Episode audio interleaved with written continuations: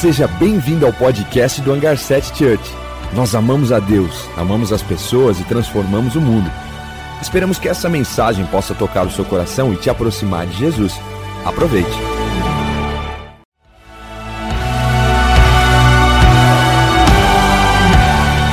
Seja bem-vindo ao podcast do Hangar 7 Church.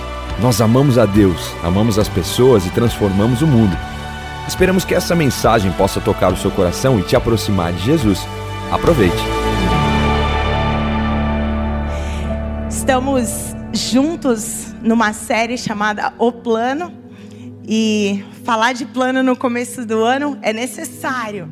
É, ajuda a gente a corrigir o foco, ajuda a gente a alinhar. Semana passada o Juan leu um texto que eu amo muito que está em Provérbios 19, 21 e diz que muitos são os planos do coração do homem, mas o que prevalece é o propósito do Senhor. O que prevalece é o propósito do Senhor. E que essa seja a nossa oração. Senhor, eu vou fazer planos para o meu ano de 2021. Eu já fiz esses planos, mas por favor que a tua vontade, que o teu propósito prevaleça em mim, prevaleça na minha família, prevaleça no meu casamento, prevaleça nos meus filhos, que seja o teu propósito prevalecendo. A palavra diz que a vontade de Deus é boa, perfeita e agradável. Então, que bom que é ela que vai prevalecer. Eu quero que ela sempre prevaleça, porque é muito melhor do que a minha, é muito melhor do que a minha vontade. É a vontade de Deus prevalecendo. E quando o Juan falou semana passada sobre o plano de Deus era caminhar, era viver com o homem, era esse relacionamento, essa presença dele sempre com a gente. Isso traz para, isso aquece o nosso coração. Saber que o Deus de toda a terra, o criador de tudo, ele quer ser amigo, ele quer ser pai, ele quer ser é, é, andar junto. E aí ele manda Jesus. Não bastava que ele queria caminhar junto, o homem frustrou esses planos, mas aí ele manda Jesus para a gente ver como Jesus caminhava. Então, andar com Deus, agora andar com Jesus, a gente vê que isso era o propósito, que Jesus convidava pessoas para andar com Ele. Ei, anda comigo, seja meu discípulo. E aí a gente recebe ainda essa incumbência, andar como Ele andou. E é isso que a gente ouviu semana passada. Eu quero continuar a partir do que Jesus falou sobre planos e propósitos e essa caminhada. Jesus, é, ele estava falando com uma multidão em Lucas 14, e a gente vai ler do versículo 25 até o 35. E ele caminhando com essa multidão, ele chama essa multidão, e de vez em quando Jesus dá uma chacoalhadinha na multidão. Jesus dá uma chacoalhada em você de vez em quando? Ele dá uma chacoalhada em mim, boa. E aí ele chamou a multidão e deu essa chacoalhada na multidão, e isso é muito bom, porque senão a gente vai viver a vida de qualquer jeito. E a Bíblia diz que um bom pai corrige o filho que ele ama. Então, Jesus, sendo a imagem perfeita de quem um pai é, ele chama essa multidão e ele começa a ensinar. E ele diz assim: Vamos lá, versículo 25. Uma grande multidão seguia Jesus, que se voltou para ela e disse: Se alguém que me segue amar o pai ou a mãe, a esposa e os filhos, irmãos e irmãs, e até mesmo a própria vida, mais do que a mim, não pode ser meu discípulo. E se não tomar a sua cruz e me seguir, não pode ser meu discípulo. Quem começa a construir uma torre sem antes calcular o custo e ver se possui dinheiro suficiente para terminá-la? Pois, se completar apenas os alicerces e ficar sem dinheiro, todos rirão dele. Dizendo, esse aí começou a construir, mas não conseguiu terminar. Ou qual rei que iria até a guerra sem antes avaliar se o seu exército de 10 mil poderia derrotar os 20 mil que vem contra ele? E se concluir que não, o rei enviará uma delegação para negociar um acordo de paz enquanto o inimigo ainda está longe. Da mesma forma, ninguém pode se tornar o meu discípulo sem abrir mão de tudo que possui. O sal é bom para temperar, mas se perder o sabor, como tornar a salgá-lo outra vez? O sal sem sabor não serve para nada, não serve para o solo nem para adubo. Ele é jogado fora. Quem é capaz de ouvir, ouça com atenção. Aquele que tem ouvido para ouvir, ouça. Jesus, ele chama a multidão e ele dá esse chacoalhão. E às vezes a gente finge que nem foi com a gente. Ah, esse culto, essa palavra, fulano tinha que estar tá aqui ouvindo essa palavra, que era para fulano. Não, é para você que está aqui, é para você que está online. Por isso que você está aqui, por isso que essa palavra chegou. Porque o Espírito Santo não foi isso que a gente orou, quando a gente orou. O Espírito Santo fala comigo, então essa palavra é para mim. Então, Jesus, me ensina a aplicar, me ensina a viver, me ensina a colocar a tua palavra em prática na minha vida. E quando eu leio sobre isso, o que me chama a atenção aqui em primeiro é sobre o plano de construir uma torre planejar construir algo, planejar fazer algo, planejar o meu 2021, planejar a minha vida. E eu olho essa pessoa que estava ali planejando construir. E eu vejo os meus planos para 2021. Eu vejo os meus planos, não sei quais são os seus planos, mas o, de repente os seus planos para 2021, eu vou participar de uma nave em 2021. Yes, faça isso. Faça isso, você vai ser pastoreado dentro de uma nave, você vai ser cuidado e você também vai contribuir, cuidar e ajudar outras pessoas. É assim que a gente faz e trabalha. Então, se esse é seu plano, já na saída, conversa ali no lounge, conversa com alguém e ei, entre nessa nave. Você que está online, entre. Existem lá naves no Zoom, mas faça isso. Esse plano, esse ano eu vou me tornar um investidor. Eu estou ouvindo sobre ser investidor durante todo esse tempo e eu estou sentindo que o Senhor está falando comigo. Esse ano eu vou me tornar. Então pega esse envelope e se torne um investidor.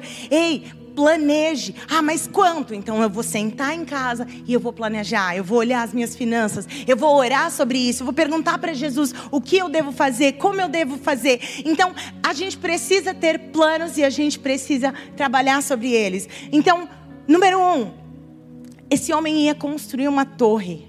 Ele tinha sonhos. Você tem sonhos?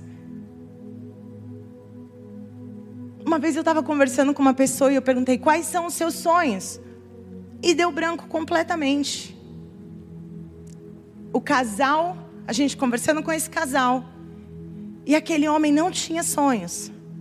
A vida inteira ele trabalhou sobre aquilo que era colocado sobre ele e ele nunca sonhou algo para ele. Então você precisa ter sonhos. E talvez se você não tem ou não sabe, volta para Jesus. Ei Jesus, quais são os seus sonhos para mim? Ei Jesus, quais deveriam ser? Ah, mas eu tenho sonhos, eu quero isso, eu quero aquilo, eu penso nisso, penso naquilo. Legal. Qual que é a vontade do seu coração? Qual é a intenção do seu coração? Por que, que Jesus está contando de alguém que quer construir uma torre, de alguém que precisa sair à guerra? Porque as necessidades da nossa vida, ou de defesa, ou de crescimento. Mas qual é o propósito disso? Quando a gente faz sonhos, quando a gente faz planos, a gente precisa ter propósito. Qual é o clamor do meu coração? Por que, que esse sonho sempre me, me vem à minha mente? Por que, que esse pensamento sempre vem? Existe um clamor dentro do seu coração? Esse clamor interno, por acaso ele é eterno? Por acaso são coisas eternas que estão envolvidas? Porque eu quero te convidar a sonhar maior do que você está sonhando. O que é maior? Ah, eu sonho com uma casa desse valor, então é com uma casa de o dobro do valor. O que eu estou dizendo é um sonho maior que tem efeitos eternos. Um sonho maior que tem efeitos eternos sobre a sua vida, sobre os seus filhos, sobre a sua família, sobre os seus vizinhos, que vai ter colheita eterna, que vai ter significado eterno. Será que você sonha estudar isso, trabalhar com isso só para o seu prazer? Ou será que existe significado eterno no que você vai fazer?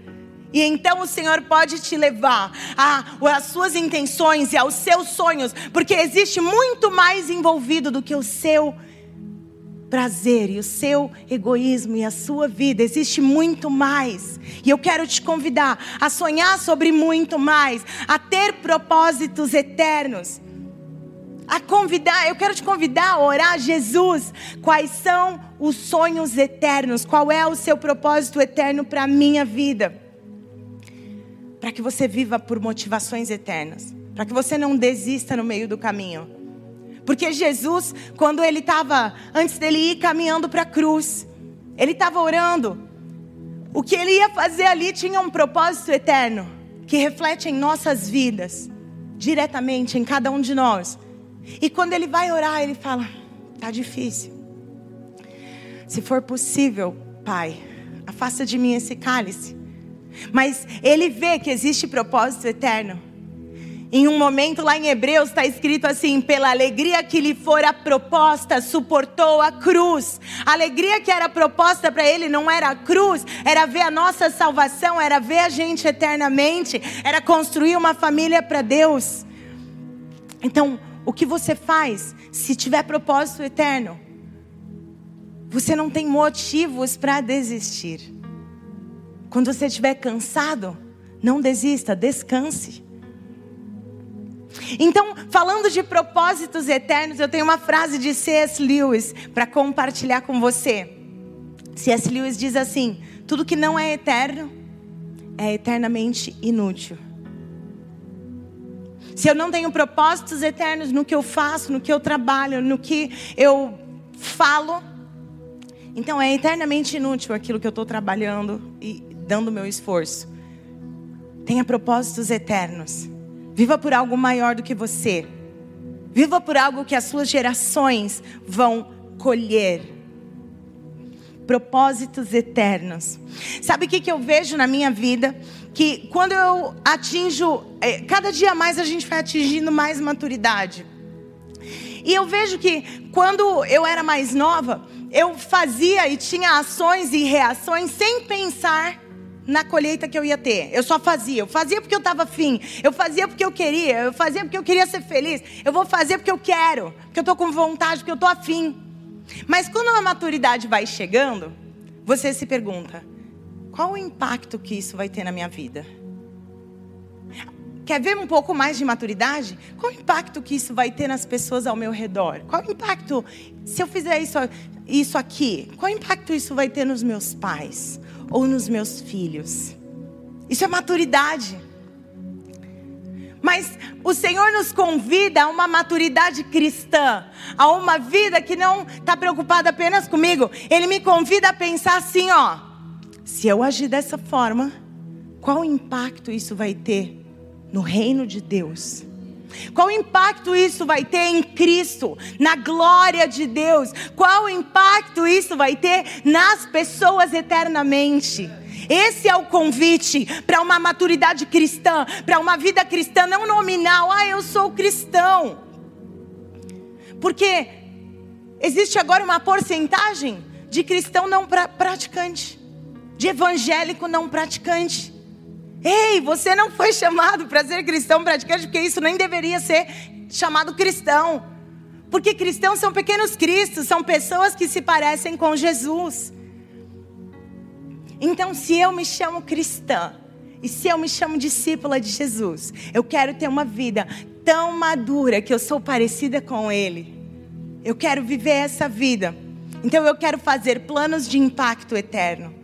Eu quero construir torres que não serão para o meu nome, como era a Torre de Babel, mas torres que vão levantar o nome do Senhor por toda a vida. Torres na vida das pessoas que vão impactar as pessoas e vão causar transformação em pessoas que vão causar transformações na vida, na família e em gerações. É para isso que eu quero viver para causar impacto eterno. Então agora essa vida egoísta que eu pensava, eu quero fazer isso para mim, agora eu quero pensar em Jesus, eu quero fazer algo por você, para impactar o reino, para levar o teu nome. E aí ele diz que quando você busca primeiro o reino, a sua justiça, as demais coisas são acrescentadas. Ei, ele não olha para você e ele ignora os seus sonhos. Ele não olha para os seus sonhos e fala: "Ah, não, deixa isso para lá, eu quero fazer. Ele olha e ele conhece. Salmo 37 fala que é para você descansar, deleitar no Senhor. Que Ele vai conceder os desejos do seu coração. Mas a primícia, o, o principal, o primeiro é Conheça o Senhor, busque o seu reino, porque as demais coisas ele acrescenta. E ele, te, e ele continua então falando desse homem que vai construir a torre, que senta e vai planejar. Então, ponto número um: o sonho, você precisa sonhar e sonhos maiores. Ponto número dois, que é o nome da série, o plano. Você precisa planejar agora. Você precisa sentar. Então, se você quer participar de uma nave, se essa é uma das coisas que você escreveu no seu ano, você vai planejar. Qual é o dia da semana, querido amor? Qual é o dia da semana que a gente vai fazer isso? É, vou até lá, vou fazer a pergunta, vou preencher lá no aplicativo. Eu vou fazer a minha parte, eu vou fazer os meus planos. Eu vou sentar, eu vou fazer conta. É investidor que eu quero ser, mas nunca, ai, mas eu não sei como vai ser. Faça planos, coloca diante do Senhor. Ah, eu quero estudar, eu quero fazer faculdade, eu quero voltar para a faculdade, eu quero é, voltar, eu tinha trancado matrícula. Faça planos. Senta e planeje o custo, planeje como vai ser. O que, que você quer daqui a 10 anos? Porque se você quer chegar em algum lugar em 10 anos, você precisa planejar a partir de hoje. Então, aonde você vai estar daqui a 5 anos? E aonde você vai estar daqui a um ano? E qual é a sua atitude hoje e amanhã para que você chegue até lá? Então, isso é o planejamento. O Senhor nos chama para planejar, para calcular custo, para ver o que eu preciso fazer, como eu vou agir dessa forma? Ninguém é pego de surpresa. Você não foi pego de surpresa por Jesus, pela vida. Não, você precisa planejar a sua vida. Ah, esse ano eu vou ler a Bíblia. Ok, qual é o plano que você entrou lá naquele aplicativo maravilhoso que você está fazendo? Ah, ainda não comecei. Então começa hoje. Ninguém é pego de surpresa. Ah, eu quero compartilhar minha fé. Então, devagarzinho, vai sendo amigo das pessoas no seu trabalho. Não vai despejar Jesus se você ainda não ganhou o coração delas. Vai lá, ganhe o coração, ame as pessoas. Talvez ninguém vai ouvir sobre a sua fé, porque de repente a sua vida não está impactando ainda. Então faça a sua vida ser um impacto. Comece a planejar, a compartilhar Jesus, a fazer a sua palavra conhecida. Faça planos. E ele fala sobre esse homem que deveria ter sentado e feito planos. Porque se ele começar a colocar o alicerce, e ele não fez as contas do quanto ele precisava para subir aquela torre, e ele lançou os alicerces, mas o dinheiro acabou, ele vai ser motivo de zombaria. Então, quando você sonha, você faz planos, mas você precisa ir ao trabalho. Vá trabalhar. Vai trabalhar. Precisa trabalhar, precisa levantar, precisa fazer. Ninguém vai fazer a sua parte. Nem Deus vai fazer a sua parte. Ninguém vai fazer a sua parte. A gente recebeu um pedido de oração essa semana num grupo. Eu achei lindo. O, o, rapaz falou assim: Eu quero pedir oração, porque o Senhor está me libertando de tal vício. E eu já fiz a minha parte. Faz sete dias que eu estou livre. Orem por mim, por favor, para eu continuar. Ei, você fez a sua parte, Jesus vai fazer o milagre agora. A parte do milagre é dele, mas faça a sua parte. Jesus, salva o meu casamento. E você é briguenta em casa? Jesus, salva o meu casamento. E você não ama a sua esposa, não dá carinho para ela, não cuida dela, não protege ela. Ei, Deus não vai fazer a sua parte.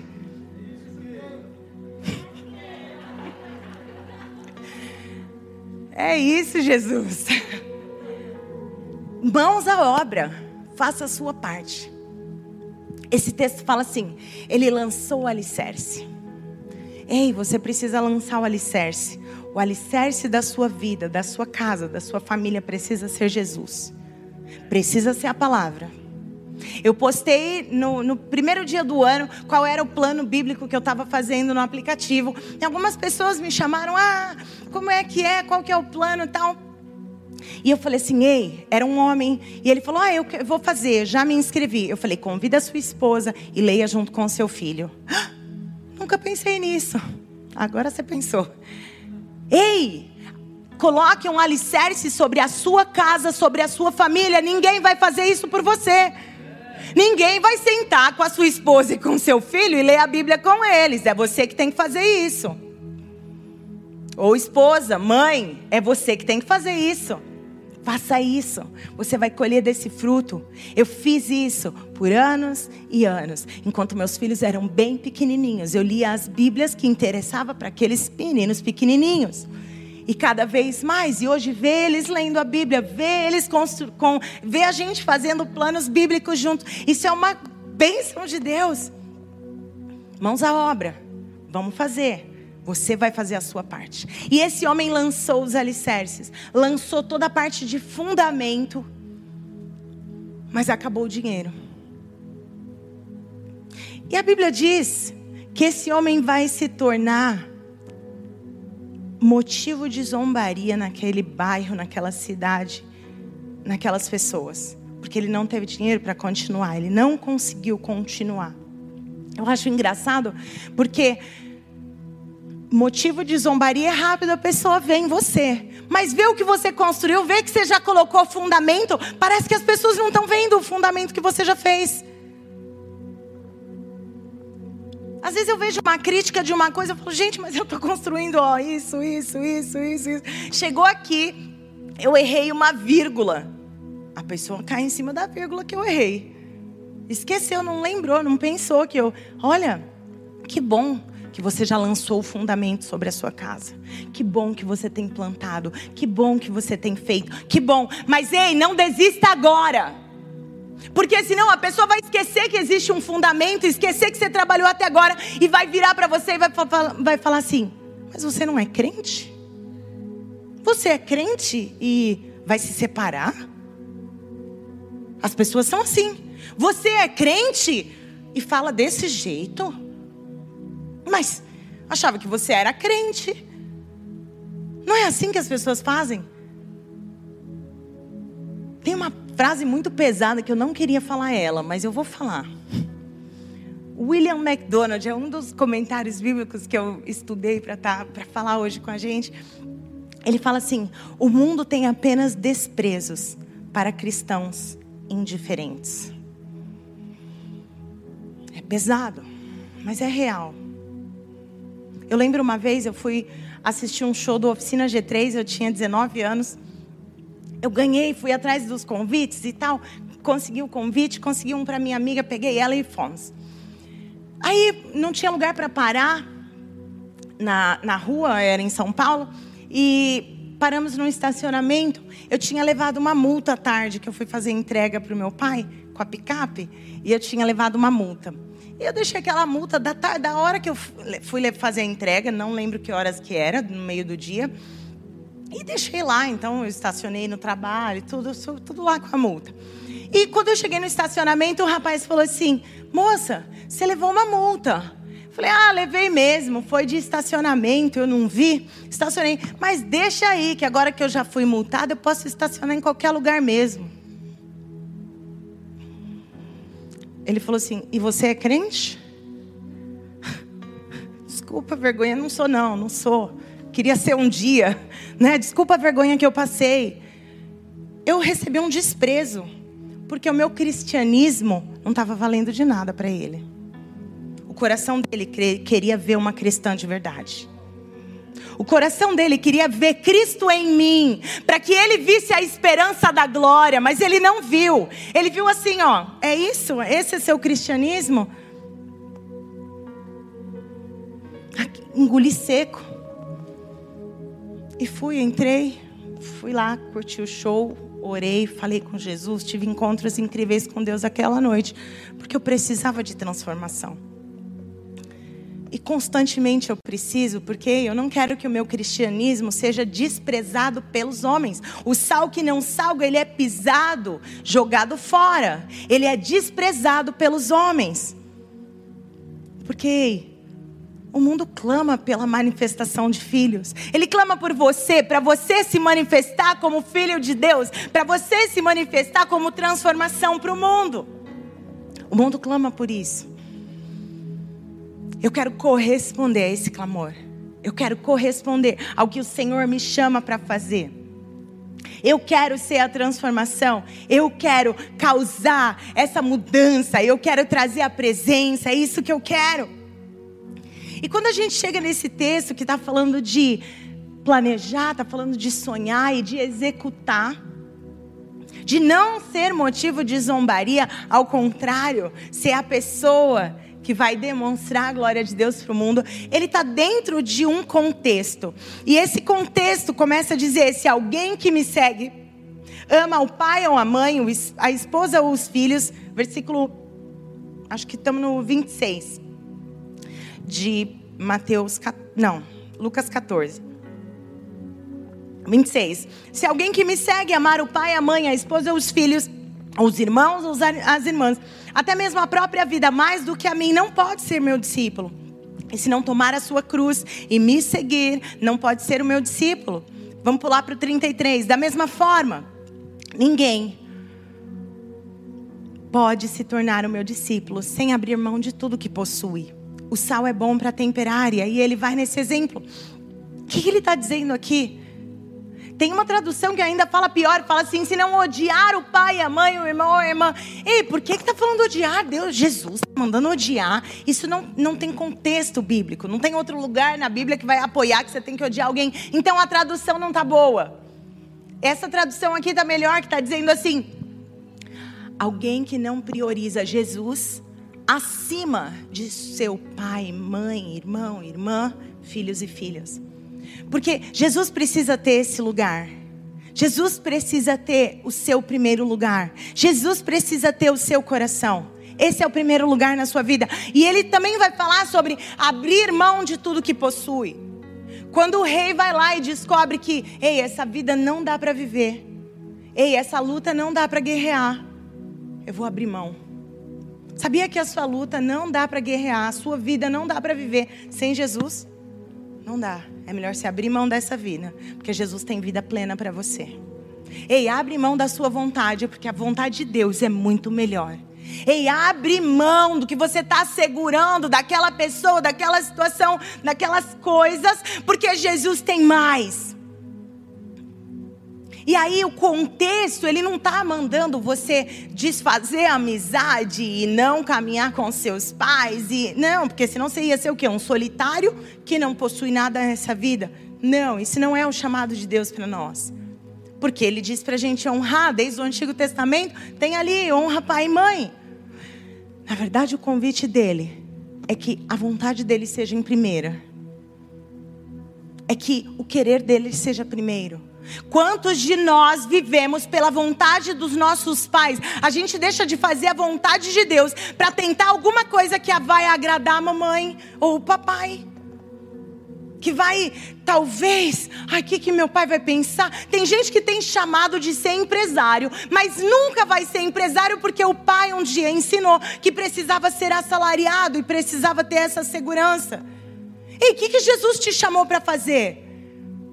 Um dia eu precisava chamar, um dia eu, eu, eu, precisava negar os meus pais, não negar eles do jeito que, assim, mas eu precisava caminhar o chamado de Deus para minha vida e para o meu marido. E eu precisei dizer aos meus pais: Ei, pai, mãe, Jesus me chamou para isso, e eu vou cumprir esse chamado.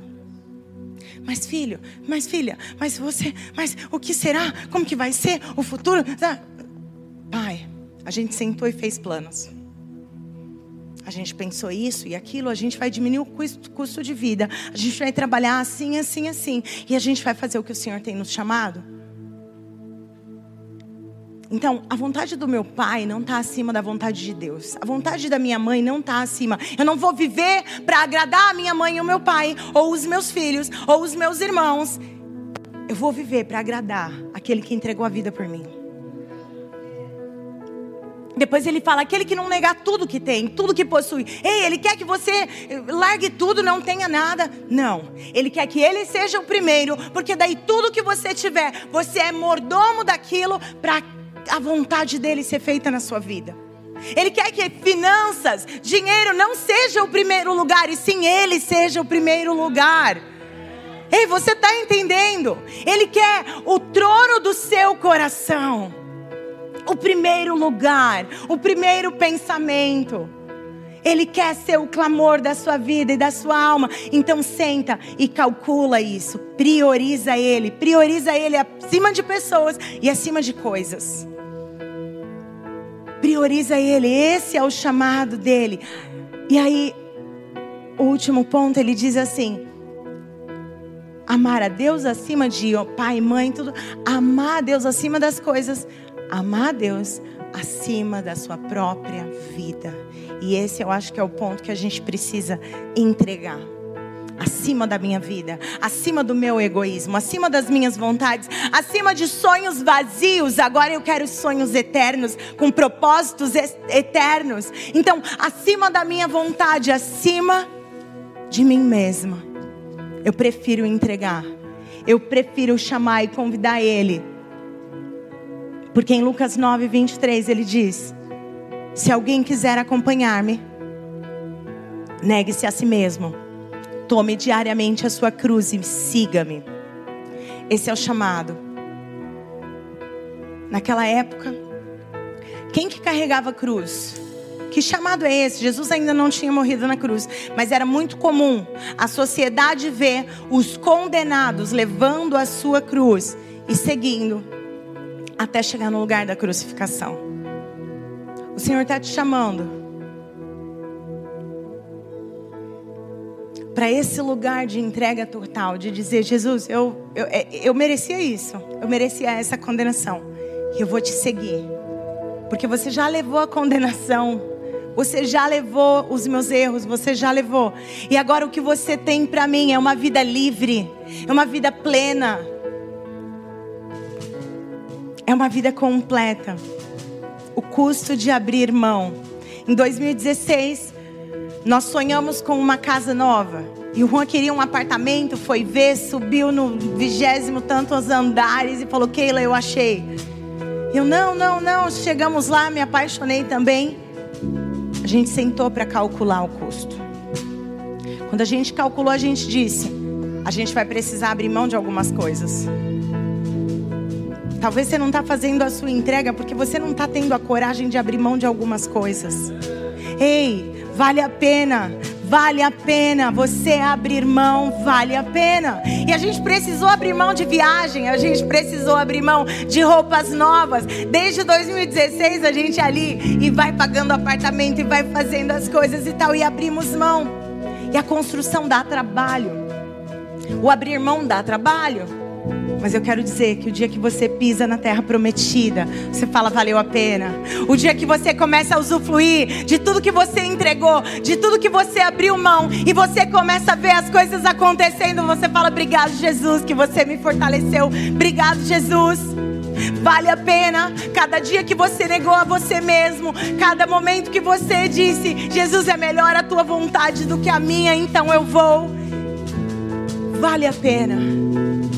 E o meu convite hoje é para você que quer fazer essa entrega. Fica em pé comigo. Fica em pé. O Senhor nos chama a uma vida de renúncias. A parte mais difícil ele já fez. Ele já fez. Pode ficar tranquilo. Você não vai morrer pela humanidade. Você não vai morrer pelos seus próprios pecados. Ele já fez isso. Mas ei, Jesus não quer te ver como você está. Ele tem muitos planos maiores para você. Ele tem planos eternos, ele tem impacto eterno. Ele tem muito mais, mais do que você pediu ou pensou. Clame a mim e eu te responderei, eu te anunciarei coisas grandes e firmes que você ainda não sabe. Ele tem mais. Ele tem mais e ele te convida. Ele te convida. João Calvino diz assim, ó: "Eu deixei tudo por Cristo. E o que eu achei? Eu achei tudo em Cristo." tudo. Tudo, Ele tem tudo, Ele é a fonte de tudo. Então, meu primeiro convite é para você que ainda não teve coragem de dizer sim, Jesus, eu entrego a minha vida para você. E esse convite é um convite de uma vida com Jesus. Primeiro passo, entregar sua vida a Jesus. Apenas crer em Jesus já vai te garantir vida eterna. Mas o próximo passo é dizer: Jesus, eu quero ser o seu discípulo. E isso pode me custar tudo. E eu estou disposto. Porque a tua vontade é melhor. Os teus planos são melhores. Então eu quero que você, de olhos fechados, eu vou fazer essa pergunta e todos de olhos fechados, você vai responder: se sim, eu quero Jesus, e eu vou entregar minha vida a Ele. E o meu convite é para todos nós, todos nós que queremos viver uma vida dizendo não a mim mesmo, negando a mim mesmo, mas eu quero levar a minha vida à perfeita e plena vontade de Jesus. Então, meu convite é para você, e se esse é você, de olhos fechados, levanta a mão comigo. Um, dois, três. Eu entrego a minha vida a você, Jesus. A minha vida é tua. Eu quero te seguir, eu estou disposto a te seguir. Vem, Jesus. Pai, eu oro por cada vida, cada pessoa que está se entregando aqui. Vidas a Ti, salvação, transformação, libertação e cura. Um cristianismo vivo e verdadeiro, em nome de Jesus.